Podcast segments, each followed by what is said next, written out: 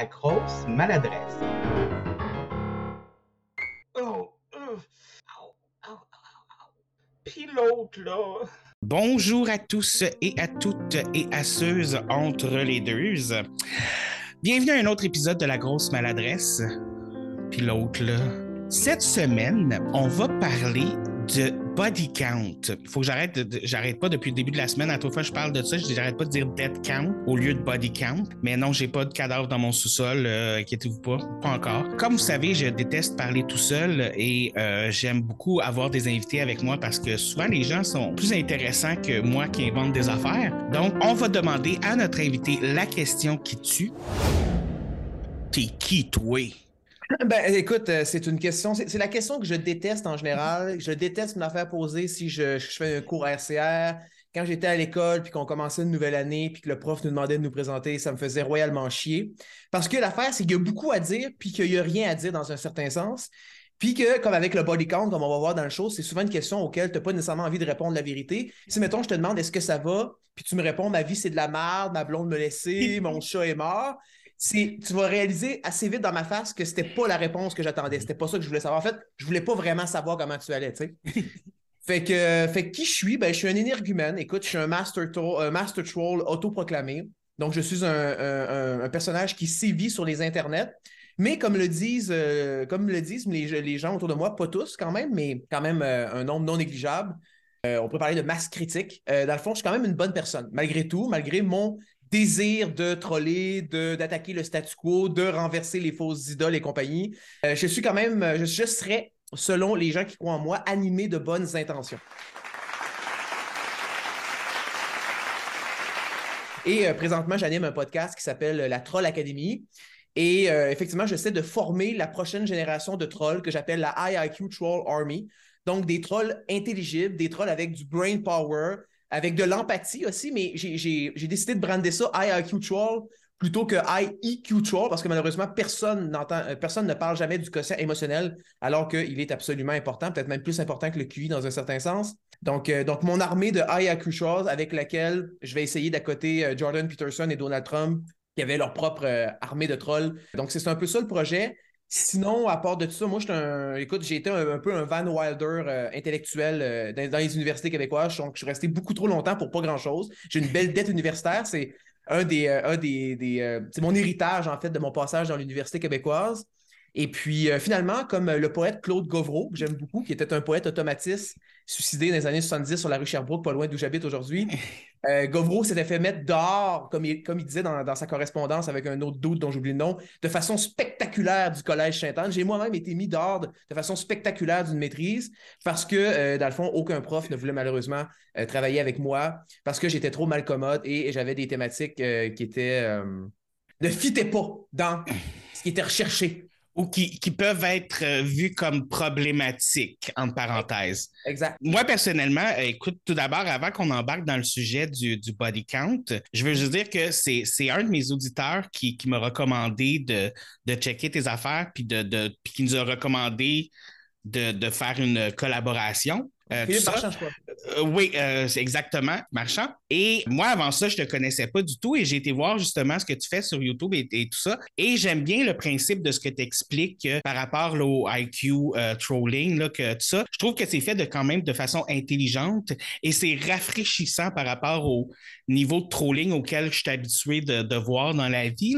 Et je, veux admettre une chose, j'essaie de me forcer à bien parler parce que je trouve que tu as une verbe incroyable. J'écoute, tu utilises des mots, des verbes, tout ça, j'étais comme. Ça m'a même un petit peu intimidé, pour être honnête.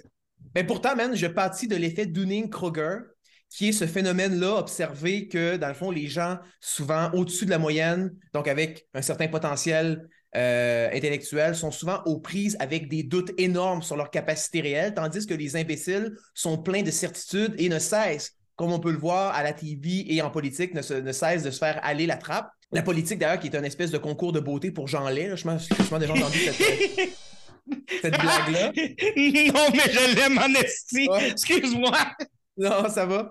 en fait, moi, j'ai de la misère à m'écouter. Quand je m'écoute, j'entends un macaque en train, de, en train de hurler tout en lançant des bananes à l'autre macaque qui est dans l'arbre en face. Mais moi, je trouve, moi, je trouve que c'est plus passionné, genre, tu sais, c'est comme, c'est, de la passion, puis c'est le fun à voir, tu sais. T'es dedans, tu crois en ce que tu fais, puis t'es, t'es dedans, là. Fait que c'est ça qui est le fun.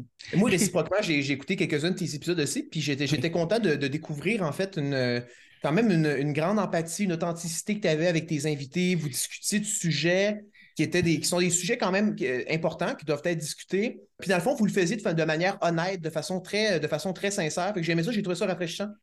Mais c'est ça que j'aime dans le fond. C'est ça pour laquelle moi j'ai parti un podcast. Je voulais vraiment juste avoir des conversations sur un peu n'importe quoi avec des gens. Tu sais, j'aime dire, les gens me disent Ouais, mais y a-tu des sujets que tu veux pas faire ou tout ça? Puis je suis comme écoute, je vais donner un exemple, j'ai le hockey pour mourir, là, mais quelqu'un me dirait Ah, oh, je veux venir te parler de hockey, je serais quand même intéressé.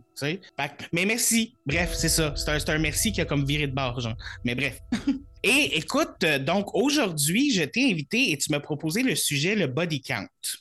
Euh, tu en as parlé quand même un petit peu déjà euh, avec des gens comme que tu me disais. Mais, des, gens, des, gens, infréquentables dont on a oui. pas le nom pour ne pas te mettre dans le trouble. Exactement. Mais euh, écoute, la chose qui m'a vraiment euh, perturbé, c'est parce que à la base, quand tu me dis body count, je savais pas c'était quoi. Il a fallu que je demande à mon coloc. je me suis senti un petit peu stupide. Puis là, il m'a expliqué euh, ah c'est quoi. Puis là, Puis depuis, comme je l'ai dit tantôt, j'arrêtais pas de dire dead count au lieu de body count. Mais pour les gens qui peut-être sauraient pas c'est quoi un body count comme moi, malheureusement, c'est quoi un body count? Bien, le body count, en fait, c'est tout simplement le nombre de partenaires sexuels. Donc, c'est une expression anglophone un peu de type Urban Dictionary, donc euh, du slang, qu'on emploie en fait pour parler du nombre de partenaires sexuels qu'on a eu euh, dans sa vie. Ça fait référence, c'est pour ça que tu fais l'amalgame euh, de façon subconsciente, l'amalgame avec un nombre de, dead bodies dans ton, euh, dans ton sous-sol, c'est parce qu'effectivement, body count, c'est pour dire le nombre, de, le nombre de corps, donc le nombre de cadavres qu'on peut retrouver sur une scène de, crime. Et c'est utilisé un peu comme par exemple, mettons, quelqu'un qui va finir une bouteille de, vodka, une bouteille de, une bouteille de il va dire un autre cadavre. Je pense que les, les Anglais aiment, bien le, bien ce terme-là de, de, de, de, cadavre, de corpses ou de body count, je ne sais pas pourquoi. Ils aiment ça la mort, qu'est-ce que tu veux? Ouais. Mais c'est pour ça qu'il y a autant de shooting dans leurs écoles. Ils aiment ça, tu sais. C'est vraiment de l'humour noir, là. C'est, je m'excuse. Euh... Tu t'adresses au Master Troll en passant. oui, non, je sais. I can take it. Je sais, mais tu sais, ça, c'est une affaire des fois, j'ai comme. On dirait que quand j'ai quand mon, mon, mon, trolling arrive au niveau plus dark, on dirait que je l'assume un peu moins, tu sais. Mais bon. T'as peur de. C'est la pression des pères. Je pense que oui. Ben, c'est parce que j'ai comme un groupe d'amis qui comprend mon humour noir, puis mm-hmm. je peux leur dire n'importe quoi, puis ils vont rire. Mais ça marche pas avec tout le monde, tu sais. Mais moi, je vais te dire, euh, à, part d'être un expert du trolling, je suis également un expert des tests de personnalité comme le MBTI. Ici, dans le fond, d'après moi, c'est que si tu mets autant d'emphase sur euh, que, tu pourrais choquer les gens autour de toi, c'est que dans le fond, tu es plus ce qu'on appelle un person people, tandis que moi, je suis plus un, ideal guy. Donc, moi, je suis plus un intellectuel. Je m'intéresse plus aux idées, mais toi, dans le fond, tu t'intéresses plus aux gens. Fait que moi, finalement, si c'est un bon troll, je vais le dire parce que pour moi, je valorise le troll. Mais toi, dans le fond, tu vas valoriser les gens qui vont entendre le troll. Fait que c'est sûr que si eux, ils n'ont pas de plaisir, ben, dans le fond, toi, ça va plus t'affecter que moi. Mais j'ai appris à développer mon, mon affectation euh, liée finalement euh, au feedback que les gens me renvoyaient justement pour pas pour pas me mettre les pieds dans les plats là, puis avoir un comportement suicidaire socialement. Oui, puis je sais qu'avant, tu avais quelqu'un qui, qui, te ramenait un peu les pieds sur terre, que tu disais, puis que maintenant tu l'as plus. Donc euh, j'imagine qu'il faut que tu fasses la job tout seul à cette heure. Mon, mon ancien co-animateur, il, y avait, il y avait bien du monde qui avait peur de, de ce qui allait advenir de moi, tu comprends, sans lui. Euh, puis, même de lui sans moi, dans un certain sens, parce que lui, c'était dangereux finalement qu'il devienne trop, trop pogné du cul, trop corseté, s'il n'y avait pas quelqu'un pour le challenger. Oui. Euh, non, ça va. Je pense qu'on finit par. Euh, tu sais, la nature étant bien faite, je pense qu'on compense un peu comme un aveugle, par exemple, qui va développer ses quatre autres sens. OK. Écoute, moi, je, vais embarquer un petit peu, comme je t'ai dit avant qu'on commence le podcast, j'ai fait un espèce de mini sondage maison vraiment pas scientifique par rapport au body count. Et euh, j'ai trouvé comme résultat, selon ce que les gens m'ont répondu, que c'est quelque chose selon lequel les, hommes hétérosexuels accordaient plus d'importance que, que, les autres personnes. La plupart des personnes homosexuelles à qui j'en ai parlé, m'ont répondu c'est une affaire de straight. Euh, donc j'étais comme ah ok ok. Et la plupart des femmes m'ont avoué mentir sur leur body count. Est-on avoué qu'elles mentaient? Oui, qu'elle ne disait jamais, elle, ne disait jamais le vrai body count, genre, c'était quoi le vrai? Celle-là est bonne. En passant, les femmes avec des low body count ont moins de réticence à le dire parce que justement, le backlash anticipé est moins fort. Tandis Oui. que plus le body count est élevé, plus elles anticipent le backlash. Donc finalement, effectivement, l'homme l'homme hétérosexuel qui s'obsède avec ce critère-là, ce standard-là personnel, si on, si on me permet de l'appeler comme ça, ben, Oui. il, se tire, il se tire dans le pied parce que puisque la réponse attendue est une réponse négative, peut-être même un deal breaker, ben effectivement, euh, la fille va pas le dire. Moi, je pense que les femmes qui ne veulent pas révéler cette information-là devraient quand même accepter que ça dérange leur partenaire, puis qu'en fait, elles ne devraient pas lui donner un faux nom. Elles devraient dire, je répondrai pas à cette question-là.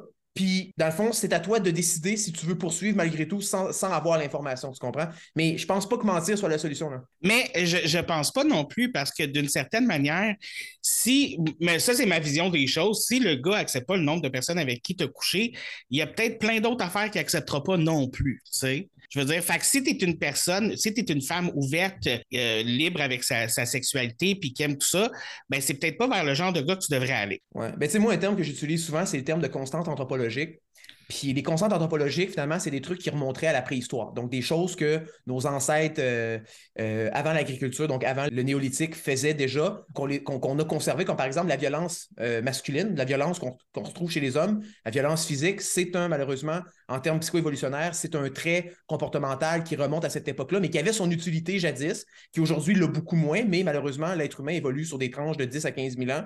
Euh, là, je parle de nos, de nos corps. Donc, tu sais, c'est sûr que juste dire comme Ah, pourquoi les hommes sont aussi violents, puis vous devriez être moins violents, c'est parce que ça ne fonctionne pas de même. C'est, c'est, c'est parfait, c'est inbuilt dans notre, dans notre cerveau, dans notre cervelle. Puis parlant de, de constante anthropologique, il y a chez nos ancêtres ce désir-là d'être, ben encore aujourd'hui en fait, mais le désir de paternité. Donc, de, de s'assurer que les gènes qui sont transmis sont les siens. Et Oui. à une autre époque, la seule manière de s'en assurer, c'était finalement d'avoir une femme vierge. C'était de contrôler la sexualité de la femme. Donc, à ce moment-là, on était certain que c'était nos gènes qui avaient été euh, reproduits.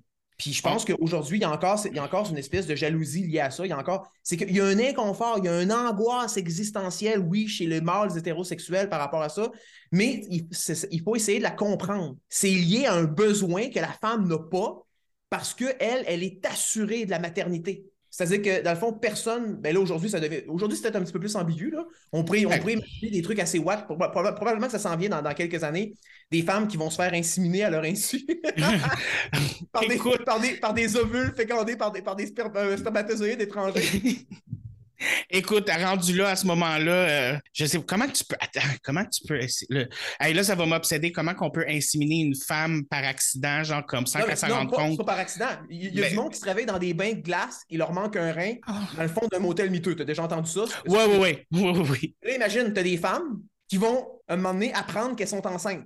Mais t'imagines-tu le drame? C'est subtil parce qu'elle va apprendre qu'elle est enceinte et là, elle va se dire, ben voyons donc, puis là, là, elle va penser. Puis, en même temps, la plupart des femmes ont des rapports sexuels quand même fréquents ou infréquents, mais tu sais, je veux dire, de se dire, OK, elle, elle s'est- elle va peut-être se dire, je suis allé dans un bar. Mettons, là, tu veux inséminer une femme de cette manière-là dont je suis en train de parler. Tu Oui. vas dans un bar, tu ramasses une fille, tu la drogue. Là, évidemment, tu la mets dans le laboratoire, tu l'insémines, patati patata. L'affaire, c'est qu'elle, elle pourrait penser qu'elle elle s'est fait draguer au GHB, qu'elle s'est fait violer, puis qu'elle est tombée enceinte de cette façon-là. Donc là, ça règle le problème de comment ça se fait que je suis enceinte, j'ai pas couché avec personne depuis trois mois, blablabla. Là, elle est enceinte, que là, elle se dit, et là, mettons, elle se dit, ben, tu sais, je vais garder l'enfant. Mais ça, en même temps, ça, c'est compliqué pour le gars. C'est c'est compliqué pour les terroristes qui ont mis enceinte cette fille-là. C'est si elle décide de se faire avorter. Donc, il faut que tu fasses ça dans les États du Sud aux États-Unis. Au Oui. Texas, en Alabama, tu fais ça là, ils peuvent pas se faire avorter. Donc là, t'es sûr que c'est t'es, sûr que t'es correct. Quand la fille, elle arrive pour accoucher, ben, ce que tu fais, genre, c'est que tu, tu voles le bébé dans l'éternité. Mais c'est quand même un, un plan qui est sur un moyen temps, là. Ouais, c'est neuf mois au moins. Euh, au au minimum. Tu sais, Puis il faut que, faut que tu appognes au bon moment pour qu'elle tombe enceinte. Comme faut que tu l'aies espionné une couple de temps avant aussi. Là. Mais non, mais en fait, c'est toi qui shot. l'insémine. C'est ce que tu fais, c'est que tu fécondes un ovule in vitro avec un Ah! Oui, OK. Ouais, Et tu lui implantes cet ovule-là dans son utérus. Fait que Wow. finalement, le matériel génétique de l'enfant n'est ni- pas celui de la mère. C'est ça l'affaire. OK. C'est l'étape que j'avais manquée. Moi, dans ma tête, Ouais. il y avait son. C'était l'ovule de la femme encore. Mais. Euh, euh. Est-ce que, mais est-ce que ça compte dans le body count? Hey, c'est une, vraiment bonne question. Mais en même temps, inséminé artificiellement, mais il faut que tu fasses plus un à ton body count. je, mais en plus, c'est comme c'est pas vraiment un plus un parce que ça a été inséminé. Mais tu ne sais pas que tu as été inséminé, fait que tu fais juste en rajouter un qui n'existe même pas pour vrai. Ouais, c'est ça, effectivement. Oh my God, c'est comme l'inception de l'insémination. Ouais. Pour faire un petit point par, un peu, par rapport à ça, il y avait un docteur euh, gynécologique là, qui, que sa job, c'était ça, d'inséminer des femmes qui veulent tomber enceintes, des femmes célibataires ou tout ça, et il n'utilisait jamais le sperme de, des hommes que les femmes choisissaient ou des maris de l'homme, il utilisait le sien. Ah ouais. J'ai vu, le, vu, vu le film. C'était dans une clinique de fertilité juive, je crois, à New York. Mais c'est intense pareil, là. Tu sais, à quel point il faut que tu veuilles avoir une descendance pour pouvoir pour faire ça? Ben, il y a des mâles comme ça, je pense. Tu sais, des mâles comme Gengis Khan et compagnie, ça, ça doit être lié au taux de testostérone, mais tu sais, puis Elon Musk est comme ça aussi. Hein? Elon Musk a 10 enfants, le 10 enfants and still counting. Il met des Oh femmes enceintes. Dès, dès- dès qu'une femme veut se faire inséminer par lui, il doit y faire signer une coupe de contrat. Il promet un, un certain montant d'argent, comme Trump aurait donné 130 000 à Stormy Daniels. Euh, ça, c'est dans les médias là, présentement pour ceux qui, qui suivent. Donc, c'est ça. Elon, Elon Musk est un Gengis Khan moderne. Puis il y a des hommes comme ça qui, qui veulent absolument propager leur génétique. Ça les obsède. Mais est-ce que ces hommes-là qui inséminent des femmes, est-ce que autres le comptent comme un body count, par exemple? Oui, parce que j'imagine pas que j'imagine pas Elon Musk faire de, de, de- l'insémination artificielle. Mais, Il fait ça que- naturel. mais je sais pas pourquoi. Je, je tends à assumer qu'il le fait naturellement. à la bonne franquette. mais en même temps, je ne verrais pas pourquoi il y aurait des réticences à le faire par, euh, par insémination artificielle. Admettons, la fille a dit écoute, moi, je veux tes gènes. Donc, je suis prêt finalement à, à- reproduire tes gènes, mais j'ai pas envie d'avoir un coït avec toi. Donc, j'ai pas envie d'avoir une relation sexuelle avec toi. Fait, que dans le fond, toi, dans le fond, tu t'éjacules dans un bucket. On s'en va à la clinique, d'insémination, that's. Moi, tu, me, tu viens de dire le bucket, l'image que j'ai eue, c'est un gros seau rempli, genre. Puis après comme. je voulais dire comme, mais c'est pas Je je sais pas si c'est une humiliation pour Elon Musk que, mettons, une femme, elle dirait ça. Ben, je pense que euh, ça peut être une humiliation pour presque beaucoup de personnes là, quand quelqu'un te dit qu'il n'est pas intéressé, il ne veut pas coucher avec toi. Là. Ça peut être insultant, mais lui, il ne doit pas être habitué à se faire dire ça, par exemple. Non, c'est T'sais, clair. Je veux dire, une personne qui a déjà vécu du rejet comme euh, moi, peut-être toi, je sais pas, tu sais, on, on, on- sait à un moment donné que non, c'est non, puis que, tu sais, comme, on passe à autre chose. Mais lui, pas sûr, pas sûr. Il doit, il doit vouloir trouver, comme, tu sais, comme l'espèce de côté, genre, ben, je vais l'avoir au final, là. Il doit trouver un peu d'argent là-dedans, là. Quand tu as de l'argent, tu peux faire n'importe quoi, apparemment, là. Mais là, on, on en revient en fait à un problème qui touche le body count directement. C'est que quand tu as un rapport sexuel physique, donc un vrai rapport sexuel à l'ancienne, si on se base sur euh, le meilleur des mondes d'Aldous Huxley, tu sais, dans le futur, Oui. dans le fond, plus personne ne copule. On, on est dans la réalité virtuelle. Puis euh, finalement, je pense que les, les individus se reproduisent par parthénogenèse, là, comme la montre religieuse, en tout cas, peu importe. Mais, l'affaire, c'est que quand tu as un rapport sexuel avec quelqu'un, c'est que tu sécrètes de l'ocytocine, qu'on appelle de façon plus coutumière l'hormone de l'attachement.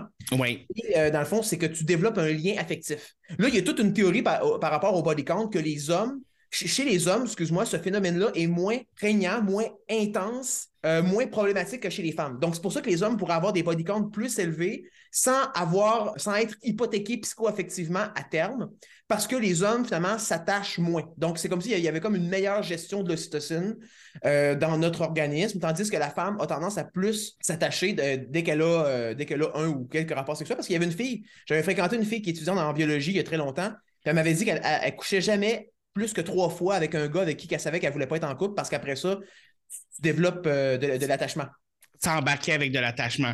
Fait que dans le fond, les, les affaires d'avoir des amis avec bénéfice ou des fuck friends, ça peut pas nécessairement être bénéfique euh, pour les femmes non plus si ça développe plus intense que ça. Là. Ben oui, ben c'est parce que le euh, Fuck Friends, ça, c'est un truc d'ado pour moi. Fuck Friends, c'est immature, c'est ridicule. Euh, fuck Friends, c'est un truc froid. Chez, chez un adulte, c'est immature, c'est sadique, c'est froid, c'est déconnecté de la réalité. Puis après ça, chez les ados, ben, c'est un peu plus de leur âge, si tu veux. Oui. Et euh, Friends with Benefits, c'est drôle, j'en ai parlé, euh, j'en ai parlé cette semaine. C'est que pour moi, en théorie, c'est la relation la- qui me semble la plus parfaite, la plus optimale, la plus intéressante. Tu comprends-tu? Genre, elle me, elle me semble flawless, bulletproof. Mais en réalité, ça ne fonctionne pas. Ça ne fonctionne pas parce que à cause de la règle que la fameuse fille en biologie m'avait dit, c'est que quand tu couches avec une personne, tu tends à développer des sentiments pour elle. Homme, comme femme. Je connais quelqu'un qui a, plusieurs amis avec bénéfice. Puis, tu sais, c'est vraiment des personnes avec qui il est ami et de temps en temps, ils ont du sexe. C'est pas, pas le booty call du fuck friend, là, tu sais. Ça finit toujours en, drame, là. Ça finit toujours en drame de, finalement, puis c'est toujours l'autre gars qui tombe en amour de mon coloc, genre. Puis, euh, c'est comme, ça fait tout le temps du drame. Puis là, lui, il était comme, ouais, mais je t'avais averti, je veux pas de relation sérieuse. Puis l'autre, il est comme, oui, mais là, j'étais d'accord, mais là, je tombé en amour, puis là, blablabla. Puis, ah, Sérieux, puis moi, des fois, je regarde ce drame-là, puis je me rappelle, je suis comme, ah, ben finalement, j'en veux peut-être pas d'amis avec bénéfice. Ouais.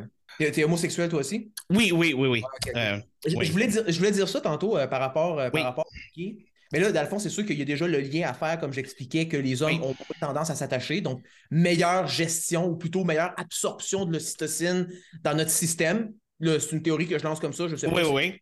C'est à, à- à vérifier. Mais l'affaire, c'est qu'aussi, c'est que le body count, c'est fortement lié à euh, la perspective de la relation à long terme ou, et ou du mariage. Aujourd'hui, c'est un mariage optionnel, mais la relation à long terme, donc l'engagement. C'est-à-dire que, puis ça, dans le fond, ça, ça, ça, ça pourrait être vérifié facilement par un vox pop. J'ai posé un peu la question autour de moi, puis ça allait dans cette direction-là. C'est que si tu demandes à un homme, est-ce que dans le fond, tu aurais autant de réticence par rapport au body count d'une fille qui ne serait qu'une friends with benefits, une fuck friend ou dans le fond, pour du casual sex? Ils vont te répondre non. Mais si dans le fond, tu, là, tu leur, tu leur dis pour être en relation officielle, off- official, official, donc présenté à papa, maman, aux amis, blablabla, on s'affiche ensemble sur Facebook, oh, là, il y a des réticences. Parce que le problème, en fait, un problème, puis ça, moi, je- ça, ça me touche, ça, je le comprends un peu, ce problème-là, parce que je l'ai vécu. Je l'ai vécu avec une, une de mes ex il y a quelques années. C'est une fille qui a couché avec plein de gars autour d'elle. Des gars à sa job, euh, le voisin, des amis. Fait que l'affaire, c'est que là, t'es es amené à côtoyer du monde qui sont. euh, plus ça, ça, c'est ça, c'est une expression douillette là, pour des gens qui n'ont qui ont, qui ont pas le, ce ressentiment-là par rapport à la chose, mais des frères de queue. Ok, ça, oui. c'est ça, genre, Il y avait ça, genre des, euh, des frères de Oui. queue.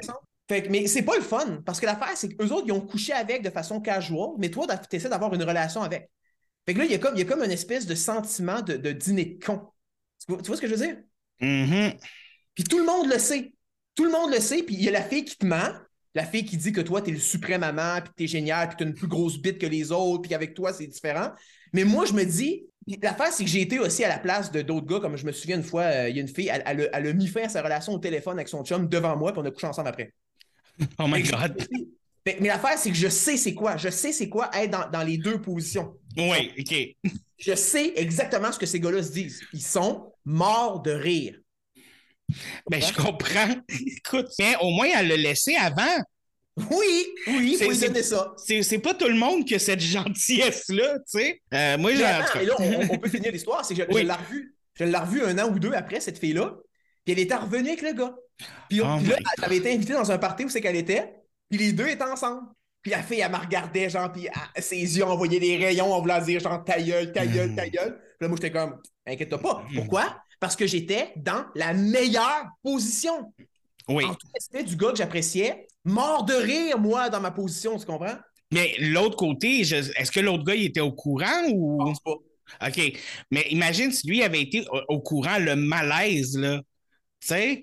Parce que des fois, on, on- je vais te dire, tu, tu la vois, la petite jalousie de je sais que tu as couché avec cette personne-là, genre. Puis il y a tout le temps une espèce de petit. euh, tu sais, comme il veut quand même avoir l'air plus mâle que l'autre, là, l'espèce de. de- je, je sais pas si ça fonctionne comme ça, mais vraiment, le, mais le- tu sais, le niveau. euh, genre, euh, oui, tu as couché avec, mais c'est moi l'alpha en ce moment, genre. Ouais, ouais.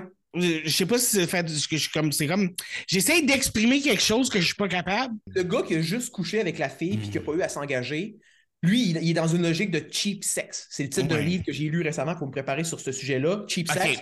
On est à l'époque du sexe le moins coûteux de toute l'histoire de l'humanité, sauf peut-être à l'époque des chasseurs-cueilleurs. C'est-à-dire qu'aujourd'hui, en fait, un homme moyen, quand je dis moyen, c'est moyen de taille, moyen de salaire, moyen physiquement et compagnie, peut quand même se trouver des partenaires sexuels s'il fait un, un- un- un minimum d'effort de, de se mettre sur une application de rencontre et d'avoir des photos décentes.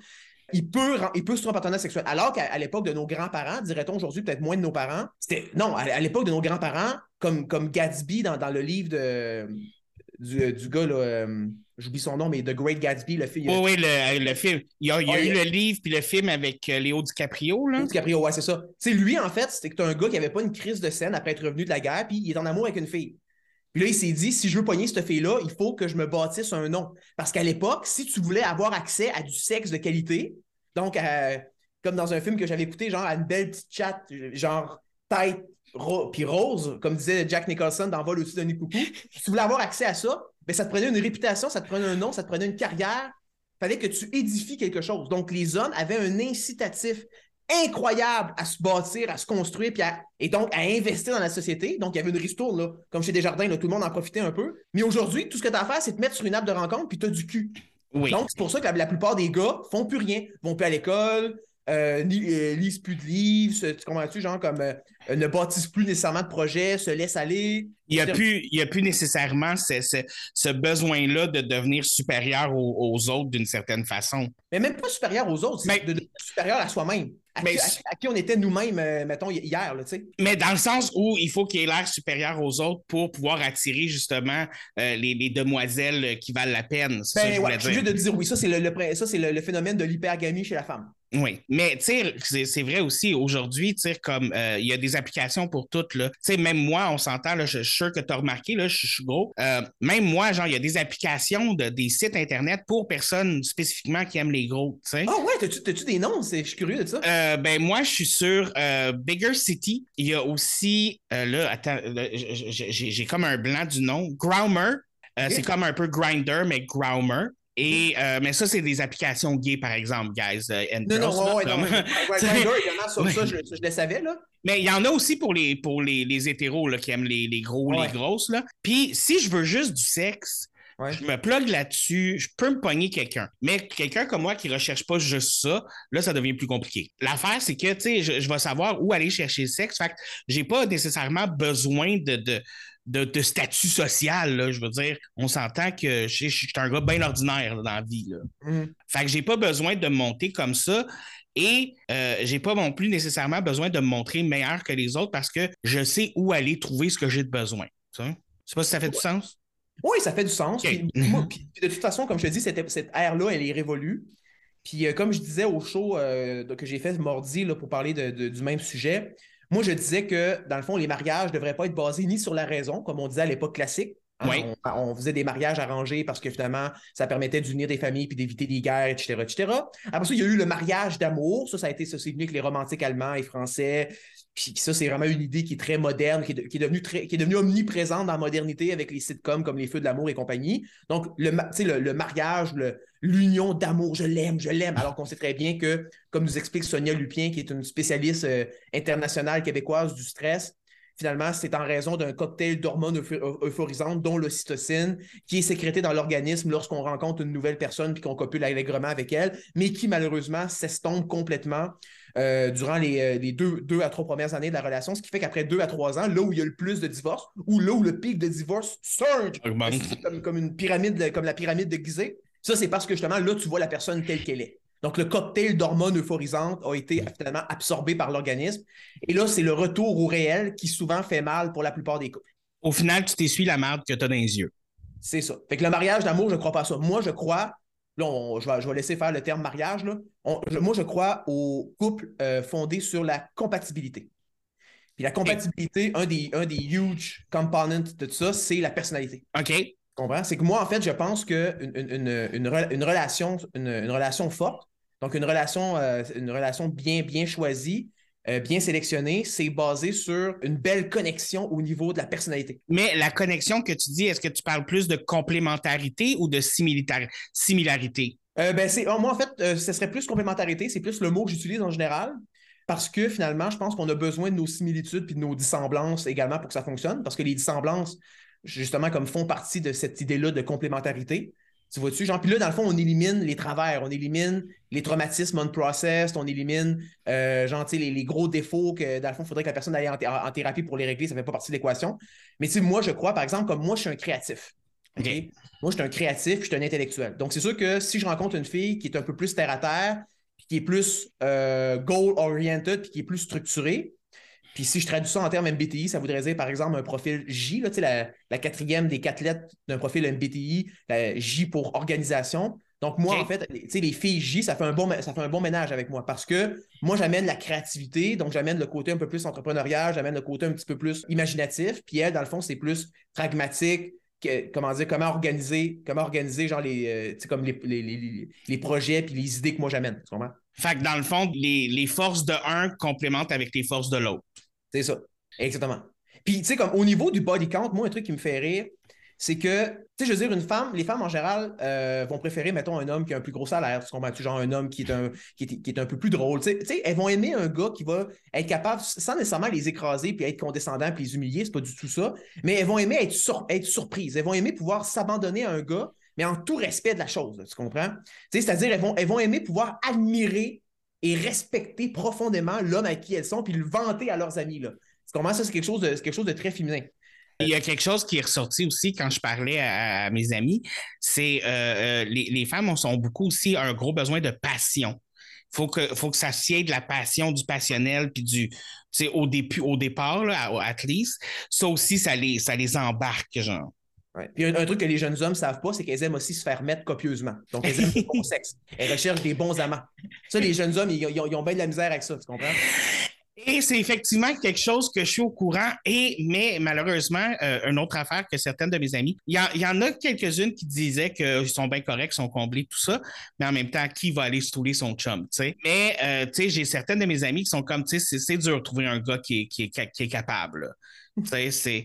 Puis souvent, il faut que faut que, faut que tu te, te, rabaisses à quelque chose. Puis j'ai une de mes amies, à un moment donné, justement, elle a été sur une date avec un gars. Je ne mentionne pas de nom, là, mais je, quand, je compte quand même l'histoire. Elle a été sur une date avec un gars, tu sais, puis ils se sont embrassés la première soirée, tout ça. Puis elle a dit, le gars, il embrasse crissement mal, mais il est drôle, c'est un bon gars, fait qu'on va voir où ça va aller, tu sais. Fait que ça, ça, devient une espèce de... On dirait que j'ai comme un peu cet œil-là. Les jeunes demoiselles vont se contenter de parce que c'est dur de trouver ce qu'ils veulent exactement. Ça, tu vois, ça, tu vois, c'est un truc qui fait augmenter le le dit body count des jeunes demoiselles.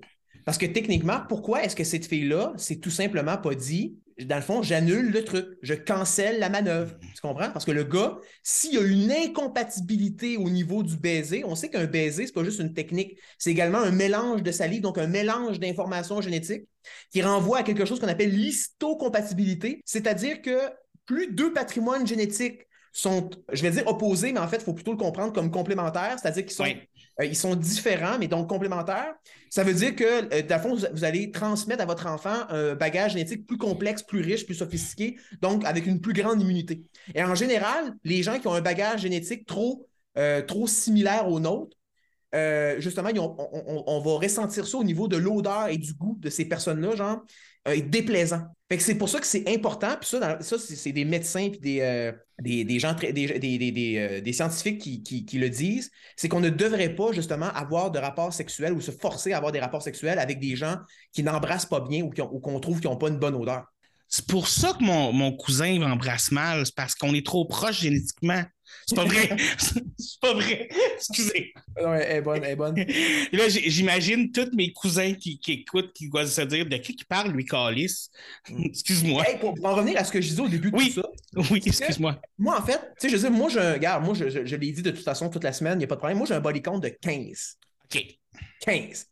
Puis l'affaire, c'est que je me rends compte que à peu près toutes les filles, toutes les filles avec qui j'ai été, toutes les filles que j'ai rencontrées ont des body counts plus élevés que moi. OK? Puis j'ai personnellement des amis qui sont dans le sang en, dans le sang en montant.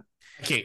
Puis, euh, puis tu vois, genre, c'est que moi, je pose jamais cette question-là. Jamais. Je veux pas le savoir. Moi, je m'intéresse à comment la personne me traite, comme disaient les latins, et nunc, c'est-à-dire ici et maintenant. Donc, je regarde la qualité que j'ai avec la relation dans le, dans le moment présent. Puis l'affaire, c'est que les filles me posent quand même la question.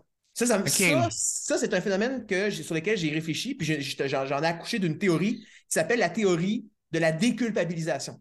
C'est que la femme espère que j'ai un body count plus élevé qu'elle. Donc, comme ça, elle peut se revirginiser. Comment tu genre? OK. Elle, peut se, elle peut se sécuriser dans sa, dans sa féminité en se disant, mais finalement, la représentation du monde qu'on m'a vendu, que l'homme est un obsédé sexuel par défaut, puis que les femmes ont plus de, de, self-control à ce niveau-là, est encore valide. Mais à chaque fois que je leur donne mon body count, je, je vois leur visage se liquéfier comment tu Et c'était pas préparé à entendre ça. Donc, pour elle, c'est comme pour la plupart des, demoiselles, c'est gros un 15, là, c'est ça? Non, non, l'inverse. Ah, l'inverse, c'est peu, c'est peu. Oui, leur visage, c'est parce qu'elles sont, elles sont, elles en ont un plus gros que moi. Ah, OK. Fait que, là, ben, fait que là, on en revient à l'idée de le, gars a un plus gros char, il fait plus d'argent. Les femmes sont attirées par des hommes qui font toujours un petit peu plus qu'elles. Puis là, on parle juste au niveau quantitatif, on parle pas au niveau qualitatif. Puis l'affaire, c'est qu'avec le body count, c'est que ça me fait rire parce que là, les filles, en moyenne, se retrouvent avec des body counts plus élevés que les hommes, toujours en moyenne. Pourquoi? À cause de la règle de Pareto, que 80, 80% des femmes se mettent allègrement, mais avec 20% des hommes. Donc, les gens qui disent que ça ne fonctionne pas mathématiquement, c'est faux. Parce qu'il y, a- il y a- il y a 20% d'hommes dans la société qui ont, qui ont des body counts de genre 500 en montant, là. Il y en a, là, il y en a, euh, tu sais, comme un ex-candidat d'OD qui disait qu'il était rendu à 275 il y a 4 ans, puis il avait arrêté de compter. Le gars a genre 24 ans. OK? Il y a- fait que ça, ça, il y en a, là. Fait- mais l'affaire, c'est que c'est toujours les mêmes gars qui couchent avec 80% des filles. Puis là, pendant ce temps-là, ben, il y a plein de gars qui, se ramassent avec des counts de zéro, donc de plus en plus. Tu surveilleras les commentaires YouTube puis euh, à tes abonnés aussi. Si, Oui. mettons, vous allez voir des vidéos sur le body count, il y a genre euh, Pearl qui fait des vidéos là-dessus. Il y a des podcasts aux États-Unis qui sont excellents, dont euh, un qui s'appelle Whatever Podcast. Euh, il parle beaucoup de, de cette, euh, de cette topic-là. Puis euh, dans les commentaires, c'est que tu lis, puis souvent, il y a des gars qui disent Moi, j'ai un body count de zéro. Des hommes qui sont dans la, dans la, dans la mi-trentaine. Ben, euh, j'ai l'impression que c'est un jugement, mais je trouve ça triste un petit peu, sais. Non, c'est pas un jugement, c'est de la compassion. ça doit être, ça doit être tough, en mais, écoute, puis déjà, regarde, moi, moi j'ai perdu ma virginité sur le tard parce que j'ai pas compris tout de suite qu'il y avait des places que je pouvais aller qui aimaient les gros. Tu sais, comme ça m'a pris un délai avant de les trouver, ces places-là, tu sais. Et je trouvais que j'ai perdu ma virginité, j'avais 21 ans, tu sais, on s'entend. J'ai perdu à 20 Et- ans. ah, normalement, les, les, les hommes hétéros la perdent plus jeune, mais c'est bon. Ben, les hommes gays aussi. Les hommes gays aussi, oui, oui. Euh, mais euh, oui, mais écoute, je l'ai perdu à cet âge-là, puis déjà, je me sentais mal, genre comme, hey, j'ai 21 ans, j'ai jamais eu du sexe, euh, ça va être quoi, genre, ça va-tu être de même toute ma vie? J'ose même pas imaginer comment je me sentirais si j'étais rendu à 30 ans avec un zéro, puis rien pantoute, là. Je Je, je, je, Non, non, moi, avec, je suis exactement sur la même ligne que toi. C'est pour ça que dans les, dans, dans les, dans les sondages qui ont été faits, des sondages scientifiques euh, à l'échelle mondiale, euh, mais bon, c'est vrai, en, en Europe et en Amérique du Nord, qui sont les, qui sont les, les sociétés qui nous touchent le plus. Dans- donc, le nombre idéal, c'est 12. 12. Ben, t'es pas loin. Moi, dans le fond, je suis moi, moi, j'ai un, moi, j'ai un body, un body count qui est tout à fait sain et normal. Mais est-ce que, ça, Euh, est-ce que ça te nuit avec les demoiselles? Est-ce que tu vois que ça fait comme, Hi, peut-être que je ne daterai pas à cause de ça, genre? Que ce soit parce qu'ils le trouvent trop, trop petit par rapport à ce qu'elles y ont, là. Oui, est-ce que ça te dérange? deal breaker OK. lié à ça en tant que tel. Mais, euh, mais le gros problème, en fait, c'est que moi, pour moi, c'est que si, mettons, je pogne une fille qui a un body count de 50 en montant, la grosse affaire, c'est qu'on a eu deux vies sociales et affectives très différentes. Souvent, c'est, souvent, c'est des filles qui ont fait beaucoup de one night, qui ont été dans, qui ont été dans, qui se sont ramenés des gars. Parce que c'est pas des relations, là, à 50 et plus. Non, c'est ça. il y a- y y du one night là-dedans, il y a des flings.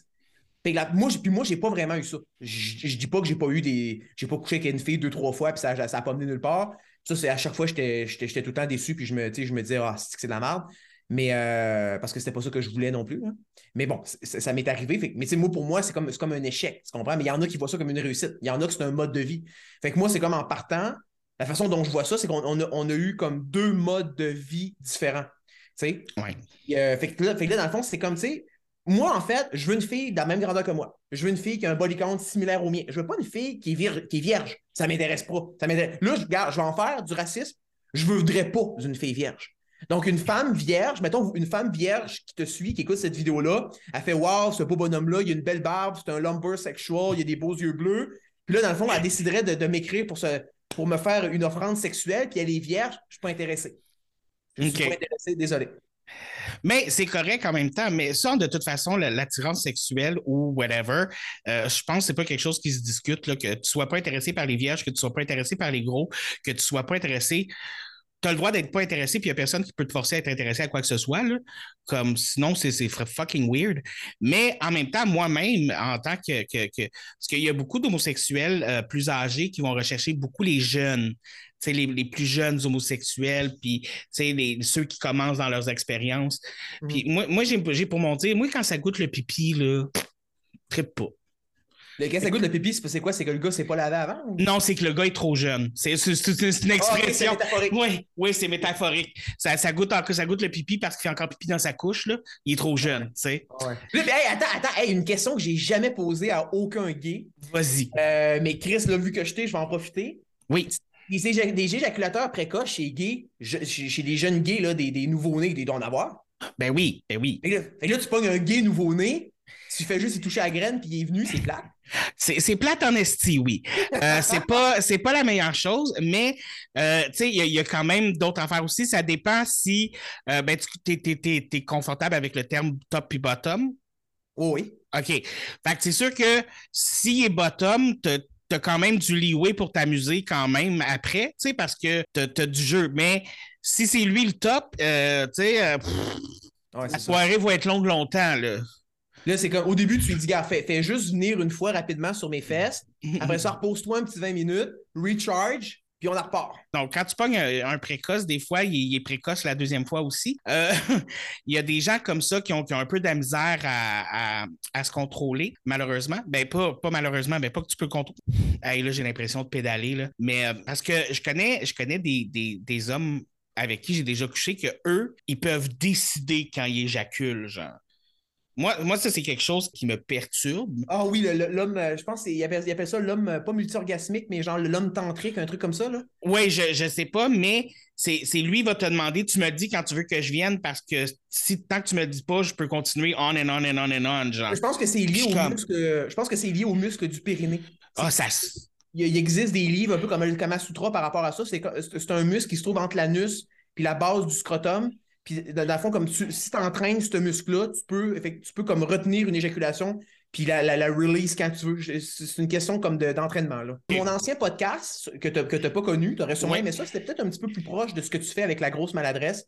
Oui. Euh, on rencontrait des gens pour parler de sujets un petit peu plus sérieux, mais là, le problème, c'est que lui, c'est que mon co-animateur, lui, il s'en allait vraiment trop dans le sérieux, puis moi, je m'en allais trop dans le trolling. Fait que c'est ça qui, qui- qui a causé la, la- la- la déconnexion. Le son, on s'appelait Apollon et Dionysos. Moi, j'étais, moi, j'étais Di- Dionysos, évidemment. Puis, ah oui, c'est la première année, en fait, on travaillait avec un logiciel. C'était pas Zoom, c'était Riverside.fm. Puis ça nous permettait, genre, de- d'enregistrer justement comme euh, les, des vidéos puis du son de high quality. Puis moi, je faisais le montage en post-prod. Puis, hey, je me souviens de l'époque où c'est que je cotais toutes mes E, puis mes ci, puis mes ça, puis je détestais me réécouter. Puis ça a été une libération, en fait, quand on est passé sur StreamYard. là, ça... tu, vas voir, tu vas voir StreamYard, c'est un charme. Là. Moi, moi c'est mes tout parce que j'ai tendance à. J'ai une mauvaise habitude, puis c'est un tic que j'ai. Je me racle la gorge. Et avant, je le faisais, puis ça, ça devait être désagréable pour mes invités, mais je le faisais même quand ils parlaient. Mais à cette heure, quand je sens que j'ai le raclement qui vient, je me mute. Comme ça, j'ai même plus besoin de l'éditer. Ah. Mais bref, mais oui, j'avais vu aussi dans tes. Parce que là, en plus, tu me parles de quelque chose, j'avais vu justement, je me rappelle pas quelle vidéo, mais tu montrais un peu euh, la section que- qui, était, qui avait été un peu trop too much pour euh, ton, ton, ton co-animateur. là. Euh, Ah oui, c'est ce que j'appelle la séquence de l'effondrement facial. Oui, exactement. Et euh, j'avais trouvé ça quand même assez cocasse parce que tu vois vraiment dans son visage qui est comme Mais qu'est-ce pourquoi? Qu'est-ce qui se passe? Mais oui, j'avais trouvé ça assez drôle, assez cocasse. Mais pour en revenir au body count, une autre affaire que, que je voulais me- me- peut-être mentionner, mais vraiment, quand je parlais à mes autres amis homosexuels, euh, c'est vraiment, ils m'ont presque vraiment tous répondu quelque chose qui ressemblait à une affaire de straight. Et quand je leur demandais de s'expliquer, ils disaient ben, c'est parce que les mœurs des homosexuels, on va s'entendre, c'est pas la même, les mêmes mœurs que les hétérosexuels. On a une libération euh, sexuelle un petit peu plus euh, explosée, mettons. Mais ça en revient aussi à ce que je disais, c'est qu'un homme s'attache moins facilement sur le plan émotionnel. D'ailleurs, on va dire qu'un homme est attaché à sa mère et ensuite de ça à sa femme. Puis, tu sais, sa femme, il n'est pas supposé en avoir 100 000. là. Fait que, c'est comme. L'affaire, c'est euh, c'est comme. En fait, l'homme est sur le plan émotif ce que la femme est sur le plan de l'intensité sexuelle. Donc, les hommes sont en général à 8, à peu- mais 7, 8 sur 10 en termes d'intensité sexuelle à l'année longue. Et Ouais. les femmes, les femmes, sauf lorsqu'elles sont en période ovulatoire, elles sont à genre 4-5, mais en période ovulatoire, elles sont à, elles elles sont- à 9 ou 10 sur 10 en termes, en, en termes de- de- de- de- d'intensité sexuelle, tu comprends? Puis les, euh, puis les gars, en fait, un gars ne s'attache pas 80, on va dire, mettons 95% du temps. OK? Il faut à droite Oui. à gauche, puis il reste en rien pour personne, ne s'attache pas. Il, co- il commet des, ce qu'on appelle des délits de fuite, c'est-à-dire des walk of shame, il s'en va, puis bon. Mais si il tombe, il s'amourage de une, la one it is, comme ils disent dans, le- dans la communauté de la séduction, la one, this is the one. Donc là, il est dans marde.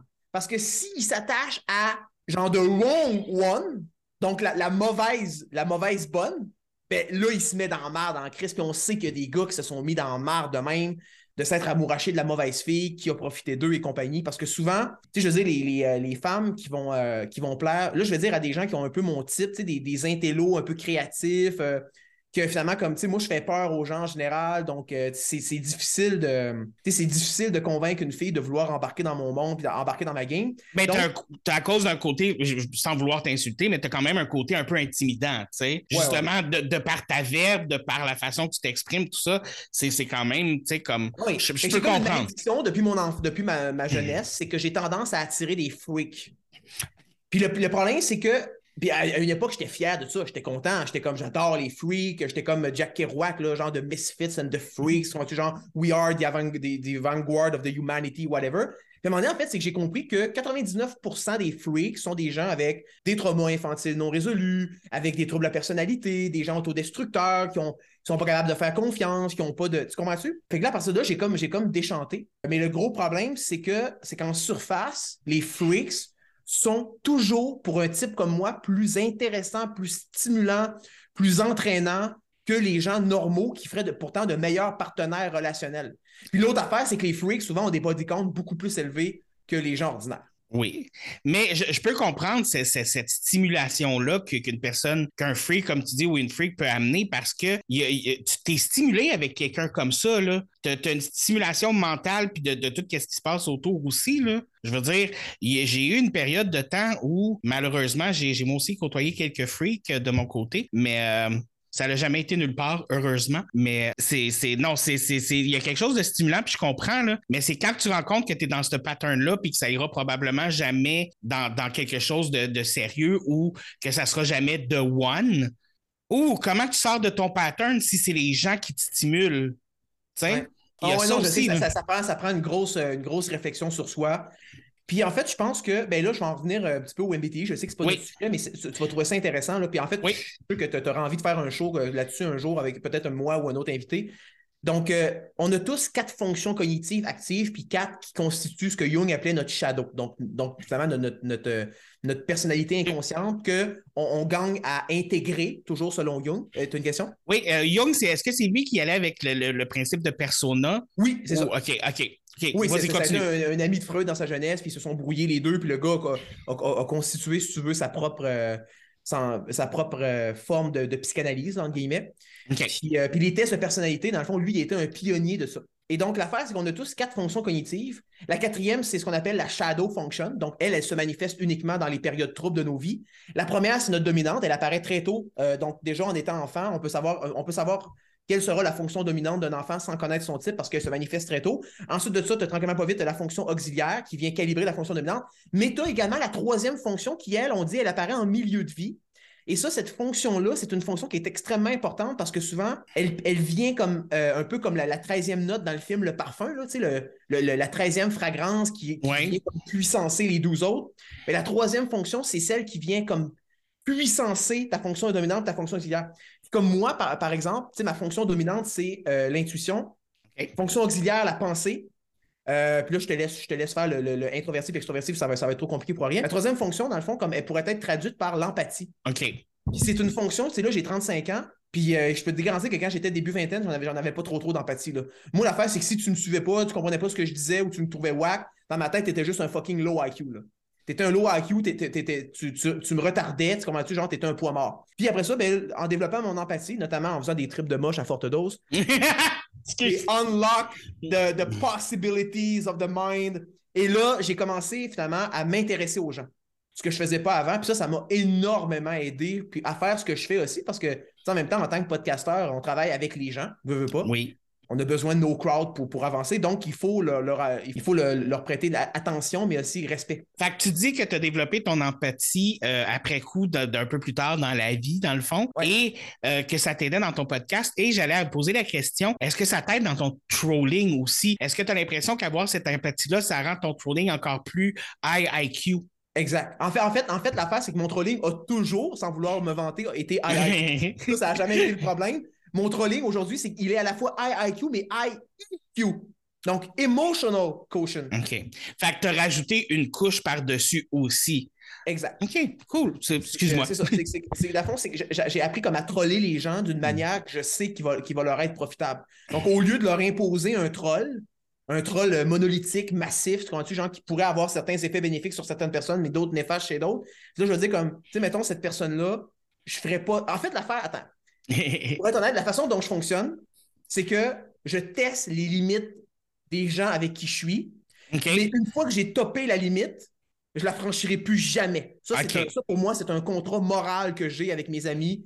Je leur dis, écoutez, moi, je suis un trickster, je suis un troll, je suis un provocateur. Je suis assumé, j'ai un podcast qui s'appelle Troll Academy, donc à ce moment-là, c'est pas comme si genre j'étais un énergumène là, anonyme sur Internet. Non, non, je suis affiché sur mon vrai nom, tout. Mais il y a personne qui va m'empêcher d'essayer de provoquer, puis il y a personne qui va m'empêcher d'essayer, comme, euh, comme Moïse, de briser les tables des lois du statu quo, whatever. Je vais le faire. C'est naturel pour moi. Mais une fois qu'une limite a été établie, je ne la transgresserai plus. Puis dans, dans ma dernière fréquentation, tu me diras qu'est-ce que tu, tu penses de ça, OK? Oui. Euh, j'ai transgressé une limite, puis c'est clair, là, je veux dire, je le remets pas en question, c'était évident. Écoute, on est en train de copuler, justement. Oui. Puis là, dans le fond, écoute, on tombe sur le sujet que.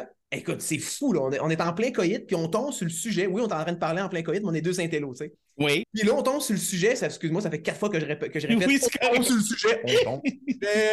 On tombe sur le sujet. La, la, la, la, la, la, la, la. Bon, Moi, j'aime ça tomber sur les sujets. il frère qui est mort à 9 ans. OK. euh, Oh mon Dieu. Donc là, donc là, dans le fond, comme elle, elle se retire de sur ma queue, tu comprends? Parce que là, on est comme, ouais, là, c'est rendu, c'est rendu un petit peu trop gore. Oui, effectivement. Que là, on, on décide, de- on, on prend une pause, puis là, on commence à unpack un peu la situation que son frère est mort quand il avait 9 ans, il avait, je pense qu'il y avait une malformation congénitale, whatever. Puis là, moi, je m'en vais faire. Il y avait une malformation au poumon, je pense. Il y avait quelque chose au poumon. Fait que là, moi, je dis, ben, Chris, c'est quand même une bonne affaire. Imagine qu'il aurait vécu jusqu'en 2020, qu'il aurait attrapé la COVID. What? Je suis content, je suis content que tu étouffes un rire. Parce que tu vois, c'est je sais que je sais que cette blague-là est Hmm. complètement colonne. Que je suis en, train- en train de rire de la mort du frère d'une personne dans un, dans un contexte loufoque. Oui. Elle n'avait pas sa place. Puis tu sais, la, la- la fille me l'a reproché vertement par après, puis blablabla, puis elle avait été, Hey. comme, elle avait été comme blessée, voire quasiment euh, traumatisée de ça. Puis là, on en, tu sais, je veux dire, ça s'est résolu après de façon profitable pour les deux parties. Je lui ai expliqué que, tu sais, comme je, je, je, je retransgresserais plus jamais à ce niveau-là. Mais tu vois, j'avais testé la limite à ce moment-là. OK. Mais l'affaire, c'est ça l'affaire, c'est que tu sais, il y a des gens que je vais essayer de gauger un peu, que je me dis comme il y a certaines choses que, que je sais que je pourrais pas dire. Tu sais, mettons, mettons, tu sais, je veux dire, euh, tu sais, comme Tommy Godet qui a passé sa soirée hier à, à rire de moi et de mes acolytes. Lui, tu comprends-tu, quand je l'avais reçu sur mon show, j'ai compris en une fraction de seconde que c'est le genre de gars à qui je pourrais rien dire. Faire Hmm. aucun troll, jamais euh, dépasser les lignes, tu comprends-tu, genre jamais sortir des sentiers battus. Je, je sentais que c'était quelqu'un qui était complètement prisonnier de la doxa, là. OK. Fait qu'il fallait pas que tu t'ailles trop loin, te, te, te, te gager sa limite tout de suite, dans le fond. Oui, ça, lui, ça se sentait, là. Il y, a, il y a comme un côté de moi qui, puis là, c'est peut-être quelque chose qu'on va parler probablement plus sur ton podcast à toi, mais il y a un côté de moi, quand je me fais troller de façon intelligente, là, euh, je parle pas des trolls de merde qui, qui sont comme la majorité, mais moi, quelqu'un va me troller puis que je vais trouver ça drôle ou que je vais avoir, euh, que je vais trouver ça intelligent, différent ou at least original. Je veux dire, il y a des gens qui m'ont fait du mauvais trolling, mais je les ai trouvés tellement originales. Écoute, je les ris. Tu sais, je veux dire, la personne qui, qui- qui a été mettre en message à un moment donné sur mon truc que euh, c'était pas du sang que j'avais, mais de la sauce à Big Mac, je l'avais jamais entendu. Je l'avais jamais entendu, puis je l'ai trouvé crissement drôle. Mais, d'ap- mais d'après moi, il n'est pas original. Il est trop, le, le- le- troll est trop. Le format est trop crafté. Tu, tu sens que, c'est- tu sens que c'est un truc qui doit circuler sur les internets depuis longtemps. Mais c'est la première fois que tu l'entendais, donc ça le fait mouche. Exactement. Tu sais, moi, puis moi surtout, tu sais, quand, quand t'es gros, quand t'es obèse, t'es as tout entendu, là. Fait que si tu m'en sors une que j'ai pas entendue, là, là, là, là, tu- frappes un bon pilon, tu sais. Tu frappes un bon pilon, mais j'ai appris depuis longtemps à rire de moi-même aussi. Puis, tu sais, je veux dire, comme moi, de mon côté, on- je, je l'ai toujours dit, là, on, on se cachera pas, là, on va appeler un gros un gros, puis un obèse un obèse, là. Je veux dire, euh, je vais pas essayer de faire à croire à personne que je suis mince dans la vie, là, ça marchera pas. Hein? Mais, mais la question, écoute, moi j'ai, moi, j'ai été gros jusqu'à l'âge de 21 ans en passant. J'ai été, j'ai été intimidé beaucoup euh, pour ça de- durant ma jeunesse. On m'appelait le, le- le gros chose. là. Euh, fait, que, fait, fait que ça, j'ai, de l'empathie pour toi parce que je sais ce que tu as vécu. Fait que I know, I know the, the drill from the inside out. Déjà en Ouais.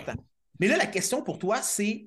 Euh, j'ai l'impression dans ta façon de parler, puis là, on s'écarte du body count, on va y Oui, oui, oui, oui. On, on se permet cette petite aparté-là parce que c'est un, c'est un sujet dont je sais que tu as déjà fait un podcast là-dessus, puis tu en as, Oui. déjà beaucoup parlé depuis le début du show.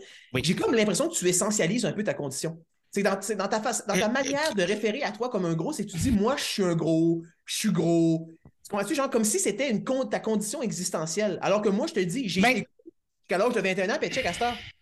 Vois-tu ça? Oh, ouais, le muscle. Là, man, ça, là, c'est un, c'est un gars qui pesait 240 livres euh, fat à 20 ans. Oh my God, OK. J'ai renversé à vapeur. Fait que t'es retourné de l'autre sens. Exact. Mais, mais la- l'affaire, c'est que euh, souvent, c'est un réflexe que peut-être que- que- qu'on développe. J'ai remarqué ça aussi chez beaucoup de personnes grosses. Souvent, on va le dire avant que l'autre personne ait la chance de le dire. Fait que souvent, on va dire ces choses-là parce que si ça sort de moi, ben au moins, ça sort pas de l'autre. tu sais. Allô, OK, allô? là, je suis revenu. OK. Bizarre. Mon ordinateur a décidé d'être possédé par Satan pendant deux secondes. Euh, Puis ça m'a fait C'est perdre. c'est sûrement moi qui t'ai hacké parce que Satan est réputé d'avoir le même profil psychologique que moi. c'est toi, Satan! Et euh, il va falloir qu'on règle une affaire. Moi, là, parce que je suis des pénis, je m'en vais en enfer, puis tu m'as pas donné de bonus, là. Puis il y en a d'autres qui te vendent leurs armes pour des bonus. Il est où mon bonus? Non, mais ça, c'est Dieu qui a décidé ça. Ça, j'ai rien à voir là-dedans. C'est. Dieu qui a décidé ça, que les gays allaient en enfer. Moi, j'ai rien à voir là-dedans, mon ami. Ben oui, mais là, je veux un bonus, moi, quand t'as y aller, tu sais. Calice, excuse-moi. Euh, bref, oui, j'ai perdu où je t'ai rendu? On pourrait imaginer que Euh. l'enfer, c'est- comme, comme une prison. C'est comme une prison dans laquelle tu te fais enculer non-stop. Ben écoute, rendu là, si c'est ça l'enfer, je vais y aller, j'ai pas de problème. L'enfer, serait le paradis des gays. Exactement. Nous autres, on va être sur le party en bas au chaud, genre, puis vous autres, vous. Vous, Nous, on va, nous, on va se faire enculer. vous, vous jouerez de la musique, vous jouerez de la musique avec vos, vos, vos, vos petites ailes. là. Oh my Euh, God. Bref. Juste, Euh, du monde, juste du monde avec des hauts body count en enfer en plus. Exactement. Mais de toute façon, si t'es rendu en enfer, ton body count, il va monter en esti. Là. Ça Ouais. arrêtera plus, là, un Mais après l'autre. T'es toi-même rendu un body count. Exactement. Oui, bref, euh, ben, on en est revenu au body count. Écoute, Ouais. mais écoute, on arrive pratiquement à la fin du podcast. Une heure, ça passe quand même relativement vite. Surtout quand on a du plaisir. Puis, euh, encore une fois, je, je m'excuse, mais quand tu parles, tu as vraiment une verbe merveilleuse. Genre, je suis comme jaloux des, des mots que tu utilises. Des fois, je suis comme. Genre, de comme. Bref, mais ça, c'est un problème mental. Mais gars, man, je vais te dire, moi, honnêtement, je trouve que tu t'exprimes bien aussi. Mais on- doit, on doit avoir des profils psychologiques contrastés comme toi. Je te vois plus comme un NF. Moi, je suis un NT. Je- Moi, je suis vraiment un intello. C'est quoi. NF? C'est quoi Ben, NF? ça. En fait, NF, c'est euh, les deux lettres centrales d'un profil MBTI. Puis NT puis NF, c'est relativement, relativement rare. NT, c'est les analystes. Donc, c'est vraiment les intellos. C'est les penseurs, c'est les gens qui sont dans le concept, dans l'idée, qui construisent leur pensée, leur argumentaire sous une forme. de- je, vais t'en sortir un beau mot, sous une forme architectonique. Euh, c'est des cathédrales gothiques intellectuelles, tu comprends-tu, genre qu'on fait. Puis toi, en fait, euh, si mettons, tu es un NF, ben, tu le passeras ton MBTI et tu m'en reviendras là-dessus. On pourra en parler peut-être dimanche, vite, vite. Puis NF, dans le fond, c'est un type plus idéaliste, plus intéressé par les gens. Euh, c'est des gens aussi qui sont euh, qui vont chercher euh, la concorde, qui vont chercher à, à faire en sorte que euh, les gens soient heureux autour d'eux, que tu sais, comme, etc., etc. Fait que dans le fond, comme toi, dans le fond, tu es plus dans une t'es plus dans une approche morale de la vie. Puis moi, je suis plus dans une approche euh, intellectuelle et analytique. le, logique. Genre, c'est comme, c'est, c'est, c'est comme le, le, le, le, le, le, le, le- le- le- la science versus le. le le, le, le- La religion, dans un sens. Euh, mais On, on va dire, on va dire la, Oh! la spiritualité, la philosophie. Tu euh, viens de m'insulter! La religion, tu me comparais à la religion! Ah! Excuse-moi. C'est la dichotomie habituelle, là, la science versus la religion. Non, mais tout ça pour dire, tout ça pour dire que tu sais, je, je, je, je trouve que tu mets les gens à l'aise, c'est plaisant de te parler. Ben, T'es quelqu'un de simple, puis t'es pas stupide non plus. Je, je trouve, tu t'exprimes bien. Bon, là, c'est sûr que tu, des, des fois, tu déparles un petit peu, puis ça m'arrive aussi sur mon podcast, c'est normal. C'est la, la, la, la job d'animer, puis etc. Oui. Mais, euh, mais tu sais, je pense que je pense qu'on est complémentaires, justement, pour re- reprendre un terme que- qui, qui est revenu à quelques reprises durant le podcast. Oh. Merci. Écoute, mais merci pour les compliments. J'aime ça. Ça fait plaisir, man. Parce que moi, l'affaire, c'est que les gens ont plus de la misère à connecter empathiquement avec moi parce que je suis verbomoteur, puis je suis un intello, puis j'utilise des termes complexes que les gens ne comprennent pas. Fait que je, je, je, je, crée ce que les roboticiens japonais appellent, un autre beau mot encore pour toi, un phénomène de uncanny valley. Je ne sais pas d'où ce mot-là vient, la uncanny valley. Je- de métaphore d'homme préhistorique qui arrive en bas d'une montagne, puis là, il est comme oh.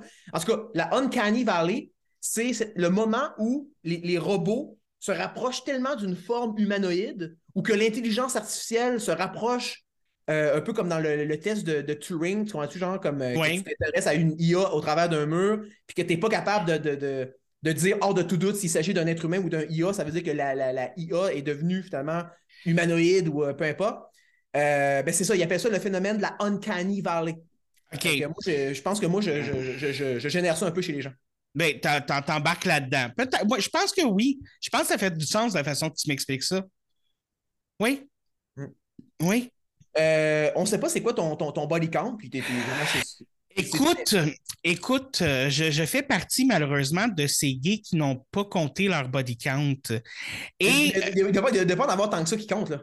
Écoute, euh, c'est parce que si on parle juste sexuellement, euh, étant donné que, comme je t'ai dit, il y a un site pour les gens qui aiment les gros et que quand je l'ai découvert, j'ai eu une phase très, euh, disons-le, j'ai eu une phase très salope. C'est comme une, une Euh, fille, une fille post-break-up durant un été qui découvre Tinder. Ah, écoute, euh, je te dis, il y a, il y a- il y a une semaine où j'ai eu un gars différent chaque soir, là, comme... OK. C'est ça. Et euh, quand, quand, quand j'essayais de compter, j'étais rendu à 20, puis j'ai fait OK, je vais arrêter là euh, parce que j'étais comme mal à l'aise moi-même avec mon chiffre. Fait que je me suis dit, je vais compter en relation amoureuse à la place. Ah, Un. ben là. Ah, c'est ça. ça retombe à. Oh, ouais. je tombe, écoute, ça, ça tombe à un bon chiffre, je trouve. Mais moi, moi d'après moi, de toute façon, mettons, mettons entre 20 à 50, là, ton body count, genre, d'après moi, ça, ça doit Oui. être relativement bas dans, dans la communauté gay. Là. Oui, oui, oui, oui. Écoute, euh, relatif, c'est- quand même très bas. Là. La plupart des, des amis que j'ai qui sont euh, qui, qui- qui correspondent plus à la beauté que la société s'attend des hommes. Mm. Euh, écoute, leur, leur, leur body count, c'est over the top. Là. Moi, moi, comme- tu vois, par, par rapport à une, une petite pensée comme ça en vrac que, que j'ai euh, su, suscité, on va dire, en faisant mes Oui. recherches euh, par rapport à, à la question, c'est que j'en suis venu à un point où je me suis rendu compte que euh, le body count va devenir systématiquement un problème si tu abordes toutes tes rencontres sous l'angle de This is the one. Et je vais être en relation avec cette personne-là, un peu comme un musulman, par exemple. Sais, J'ai entendu un musulman dire sur un podcast l'autre fois We Muslims don't date. We don't date. We just don't do it. Tu comprends? Parce que autres, c'est comme ils rencontrent une fille, puis si elle, leur plaît, ils vont l'épouser. Ils vont aller demander sa main à son père, puis that's it, c'est légal, c'est fait, c'est marié, ils sont mariés. Ça finit là, ils datent pas. Fait que, puis tu sais, moi en même temps, je me dis, mais c'est parce que je sais pas si c'est mon petit côté, genre comme White Knight, mais j'arrête pas de voir des filles sur Internet qui se plaignent que les gars sont pas sérieux, puis ils veulent pas s'engager. blablabla. Moi, je suis un gars qui, qui est prêt à s'engager. C'est sûr que je suis pas facile. En fait, en fait, non, je m'en reprends. Moi, je suis, je suis low maintenance. Je suis un gars qui est low maintenance parce que je suis, auto je suis très euh, autodéterminé dans le sens que je fais ce que j'ai envie de faire, je parle beaucoup comme. J'ai pas besoin qu'on me pousse dans le cul pour que ça avance, ça avance. Mais le problème, c'est que les gens ont de la misère à suivre. Fait que ça, c'est ça, c'est autre affaire. Mais, mais, mais- en réalité, je suis low, je suis quand même low maintenance. J'ai pas besoin de beaucoup de, de soins et d'attention, euh, en guillemets. Mais, euh, mais fait, fait que c'est sûr que pour moi, c'est difficile de rencontrer quelqu'un avec qui je pourrais être en relation, mais j'ai tendance à aborder le truc en me disant comme si je rencontre quelqu'un qui m'intéresse, c'est juste comme moi, je, je, je préférerais être en relation. D'un point de vue, ah, c'est joindre l'utile à l'agréable. C'est-à-dire que c'est plus Mm. simple d'être en relation avec une personne. Tu développes quelque chose, c'est sérieux, tu as une garantie, tu comprends? C'est plus facile aussi si, mettons, tu as ce lien-là de confiance, tu as, ces espèces de promesses-là quand même verbales de se dire, tu sais, on est ensemble, donc on travaille ensemble, on veut vraiment se, se donner. Tu sais, moi, je trouve que ça amène une certaine garantie, ça amène un confort mental. Mais là, je suis en train de me dire que je vais devoir peut-être prendre un step back par rapport à ça, puis me dire que, vu en 2023, genre, vu le dating market aujourd'hui, ben, c'est plus ça que les gens veulent. Je vais arriver, puis je vais me dire, comme, je vais juste, comme, fréquenter des filles pour le fun, pour m'amuser, puis, puis là, à ce moment-là, le body count ne me dérange plus. Ben, c'est ça, c'est que ça, ça devient plus nécessairement important. Mais tu sais, dans- en même temps, tu me sonnes pas de la façon que tu en parles, puis de la façon que j'ai vu, tu me sonnes pas comme le genre de gars qui tripe one night, selon ce que j'ai Ah, pas du compris. tout, pas du que- fait que ça, c'est quelque chose sur lequel, mais peut-être sans nécessairement euh, gauler pour, euh, pour, pour, euh, pour une relation. Moi, personnellement, puis là, je parle de ce que moi, mais tu sais, moi, je gaule pas pour une relation, puis je gaule pas pour des one night. Je vais gauler pour, justement, une personne avec qui je peux avoir confiance, avec qui je peux avoir un, un bon lien d'amitié, puis que ça matche sexuellement aussi, tu sais. Je veux dire, puis on va voir où ça nous mène après, tu sais. Mais en même temps, c'est, peut-être dans la culture homosexuelle, il y a quand même euh, une liberté un peu plus grande aussi. Je ne sais pas s'il y a cette liberté-là dans le monde hétéro, là, de, faire ça de cette façon-là, je veux dire, là. Ben là, tu sais, il y a beaucoup de beaucoup d'influenceurs, d'influenceuses qui poussent dans cette direction-là. Tu sais, le polyamour, le couple ouvert, euh, on, en entend, on, on en entend parler de plus en plus sur les podcasts québécois. Il y en a une Chloé Fit Gamer, je pense, qui a, qui a- qui a poussé ça de l'avant. Elle, dans le fond, elle est en relation depuis 13 ou 14 ans avec, un- avec son, son mari. Ils avaient deux enfants ensemble. Puis là, c'est un peu comme, c'était en fin de relation. C'est je pense que ces deux personnes qui ont été très longtemps ensemble, ils n'étaient pas prêts comme à se séparer de but en blanc. Donc, ils ont décidé d'y aller un petit peu plus progressivement. Puis pour se détacher, bien évidemment, ils, ont- ils ont, ils ont pratiqué le, ils ont pratiqué le mariage ouvert. Parce que là, comme Ouais. quand tu commences à coucher avec d'autres personnes, ben, tu, tu dilues finalement l'attrait ou l'intérêt que tu as pour ta, personne principale. Puis à un moment donné, ben, dans le fond, tu n'as juste plus d'amour. Puis là, tu peux te séparer à l'amiable. Parce que, tu sais, ce qui fait mal quand tu te sépares, c'est quand tu n'es pas préparé. C'est pour ça qu'il y a bien des gars qui se font avoir, parce qu'en général, c'est les femmes qui mettent fin aux relations. Ce qui fait que souvent, le gars, c'est un peu comme Hitler quand il a, il a appris qu'il était refusé aux Beaux-Arts. Il, il a écrit dans Mein Kampf, oui, j'ai lu Mein Kampf. Euh, je l'ai lu beaucoup trop jeune, d'ailleurs, j'avais 17 ans à l'époque. Il dit L'annonce de mon échec m'est apparue comme un, coup de tonnerre dans un ciel clair. Il y a bien des gars qui comprennent pas ça parce que l'affaire, c'est que la fille, quand Chris là, elle, ça faisait un an qu'elle cuvait ça. Ça faisait un an qu'elle se préparait en moyenne. Il, vit une, peine d'amour, tu sais. Mais en fait, en fait c'est comme si, mettons, tu avais vraiment de la compassion pour l'être aimé avant de te séparer, justement, comme. Je pense, je pense que, tu sais, comme pour des relations, on va dire quand même de plus de 2-3 ans, là, Oui, oui. aller vers une séparation, ça peut être bon de faire un couple ouvert, ironiquement. Parce que justement, ça va vous aider à vous détacher progressivement sans que ça soit là, une coupure de cordon ombilical, là, tu comprends? Ben, c'est c'est un peu ce qui s'est passé dans ma, dans ma, re- ma dernière relation, la seule relation que j'ai eue. Quand même, on, on a quand même été ensemble pendant neuf ans. Tu sais, c'est- ça a quand Ah, c'est même long, été. euh, oui, oui. long. Mais tu sais, dans les deux dernières années, euh, on agissait plus comme juste des amis qu'un couple. Puis, il n'y avait plus de désir sexuel, il n'y avait plus tout ça. Et on s'est dit, OK, ben, on va essayer de sauver le couple, peut-être qu'on va essayer d'ouvrir, peut-être qu'on va essayer de tout ça. Et les deux dernières années de notre couple, c'est juste nous deux qui, c'est juste nous deux qui essayaient de, de retransformer cette amitié-là, en la retransformer en couple. Mais tu sais, au Ouais, final, ouais. ça, ça c'est Ouais. juste pas, c'est juste pas arrivé. Ouais. D'avoir cette conscience-là, c'est important aussi. Mais c'est sûr que si ça t'arrive du jour au lendemain, que la personne, justement, comme ça fait un an que je pense à te laisser, euh, puis elle t'arrive de même du jour au lendemain, puis que toi, t'es comme en amour par-dessus tête, par-dessus cul, t'es comme, Hi, euh, je comprends que le cœur te brise en esti, Ouais, là. ouais, ouais. C'est c'est jamais facile. Moi, regarde, je peux, je peux te donner une anecdote personnelle aussi. Donnant-donnant. Oui, oui, Égalitarisme radical. oui.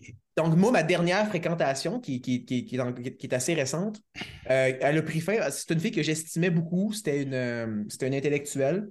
Fait que c'est rare. Là, moi, moi, en général, le, le- le besoin d'avoir des conversations intellectuelles, c'est quelque chose que je dois toujours outsourced. Donc, exporter de ma relation principale pour avoir ça avec des amis. Puis parfois, des fois, certaines amies virtuelles, des filles que je vois pas, mais dont mes, mes, mes, mes compagnes sont quand même jalouses. là. Oui. Euh, puis dans le fond, cette fille-là, malheureusement, c'est qu'elle était très introvertie. Fait qu'elle n'était pas capable de me gauler. Elle n'était pas capable de gauler mon énergie. Puis tu sais, on, on a essayé parce qu'on on s'appréciait beaucoup, puis on voyait quand même un certain potentiel.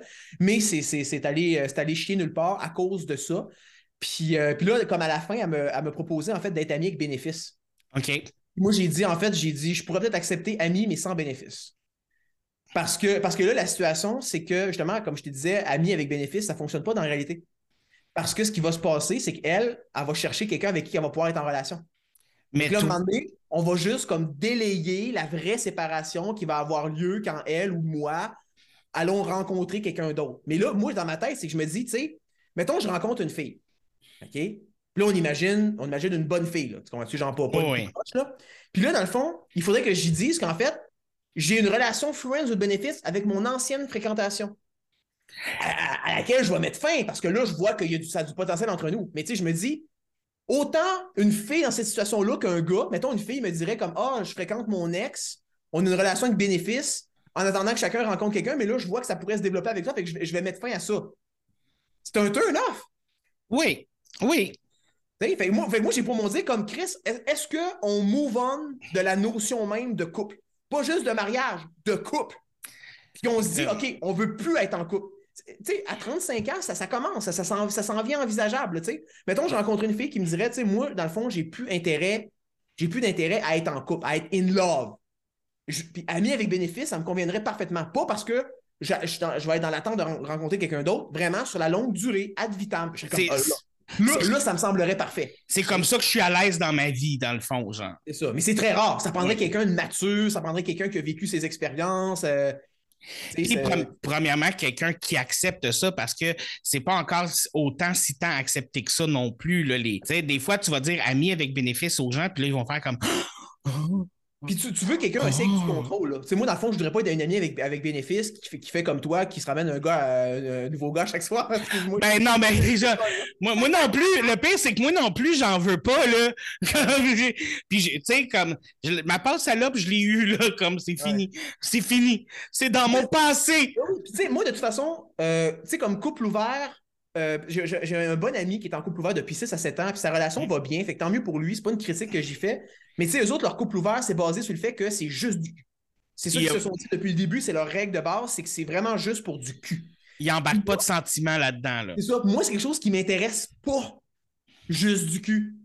Fait que l'affaire, c'est que moi, je serais plus à, à tendance polyamoureuse, si tu veux. Fait que dans, une- dans un truc Friends with Benefits, moi, je serais plus dans une logique polyamour, mais pas le- pas l'espèce de vision bizarre, incompréhensible, post-humaine, de genre, on s'aime toutes, gars et filles ensemble, on est genre toutes pansexuels, je sais pas trop quoi. Non. C'est comme, je serais en amour avec une, deux, trois femmes en même temps.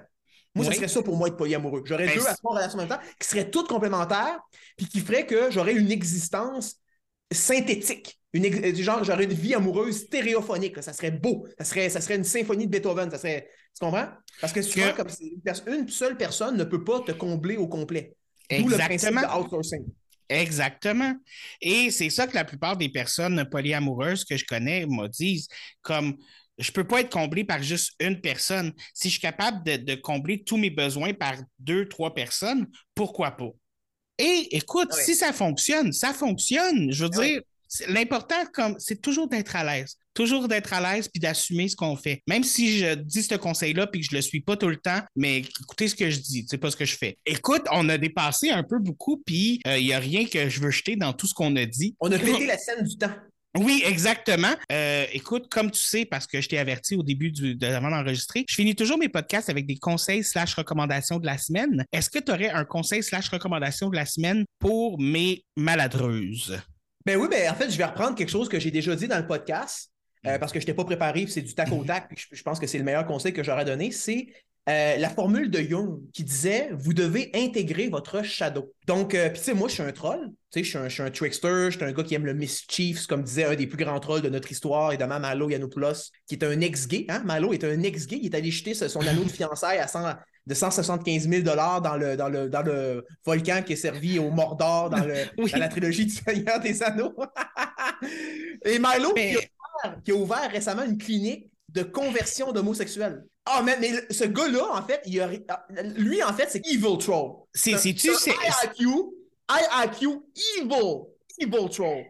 mais attends, c'est, c'est-tu du trolling ou c'est vrai? Ah non, c'est du trolling. Voyons. OK, donc. OK. Je suis sûr que ce gars-là continue à se faire péter à la scène de, de, de défoncer au crack, là. Il, il- il a juste fait ça. Il a, il a juste fait ça en pensant que ça allait le permettre de le réintégrer dans le mainstream, mais je pense que c'était juste trop trash. Excuse-moi.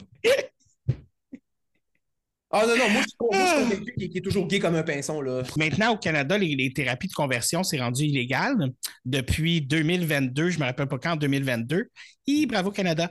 Mais, euh, tu sais, la plupart des gens qui sortent là-dedans, après ça, ils fake d'être hétérosexuels. Mais Chris, si tu savais le nombre de personnes qui sont quand même fifs après, là, Ben oui, ben oui. Euh, il, y a, il y a plusieurs, il y a plusieurs victimes là-dedans, là. Parce que moi, dans le fond, je pourrais me ramasser au lit avec un gars. Je veux dire, ça m'intéresserait pas, mais je veux dire, c'est pas impossible. Je pourrais le faire. Mais l'affaire, c'est qu'un mois, j'aurais pas de plaisir. Mais la personne, elle n'aura pas non plus, là. ben non, c'est ça, parce que moi, j'ai pas de plaisir. Tu sais, je, suis comme, je suis comme une femme qui fait l'étoile dans un lit. ça ressemblerait à ça. Je serais comme, bon, ben là, comme, qu'est-ce que je fais? Tu comprends? Là, je suis hétéro. Fait que là, c'est sûr que, tu sais, je voudrais être top, mais en même temps, comme j'ai aucun, comme je suis amorphe parce que j'ai aucun, j'ai aucun désir là-dedans, ben là, je serais du genre à être bottom. Mais je serais, un- je serais un Chris de bottom plat, tu comprends? Hey. Puis en plus, s'il y a une chose que les gays aiment, c'est les hétéros qui veulent essayer. Oh Hein? my god, ouais, ouais, tout est Oh my God! Hey, là, là. Tu dis ça, là, puis t'as une file qui se fait en avant de toi, là. Ah ouais. Écoute, ouais. Ben, bref. Mais, En tout cas, regarde, moi, mon conseil, ça va être ça. Oui. Intégrer votre shadow puis aller troller. Oui. Allez, allez, tu sais, je veux dire, là, vous allez me dire, allez troller, pourquoi je ferais ça? Ben, non. Faites-le de façon consciente, faites-le de façon volontaire, de façon, de façon assumée, de façon high energy, comme disait Donald Trump. Faites-le dans la grande lumière.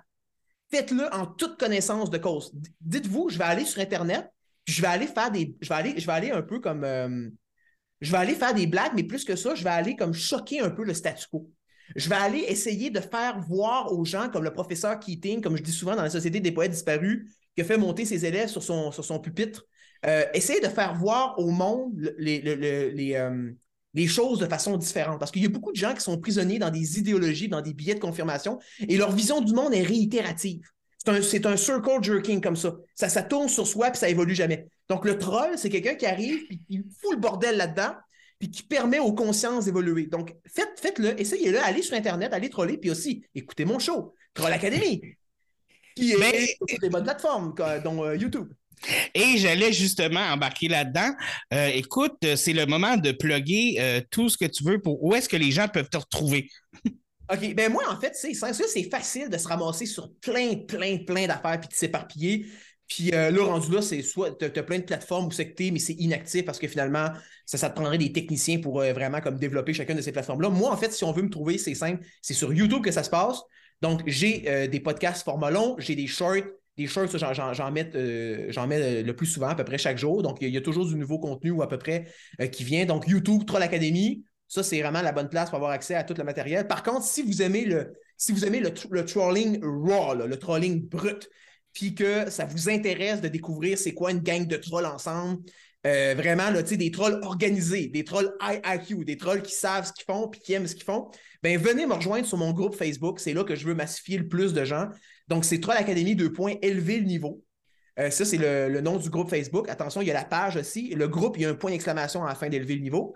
Donc, euh, faites une demande d'adhésion. Rejoignez- re- Rejoignez-nous. C'est là que vous allez avoir le meilleur troll en ville. C'est vraiment nice. Ensuite de ça, je suis sur Twitter. Évidemment, parce que depuis que Elon Musk a repris la, business, c'est la meilleure place pour troller dans, toutes les plateformes qui, existent. Là, je suis bloqué de Facebook de toute façon pour 30 jours. Euh, mon compte n'est pas. Parce qu'en en fait, c'est un truc que j'ai posté sur mon groupe. Fait que là, écoute bien ça. Ça, c'est une twist de Zuckerberg.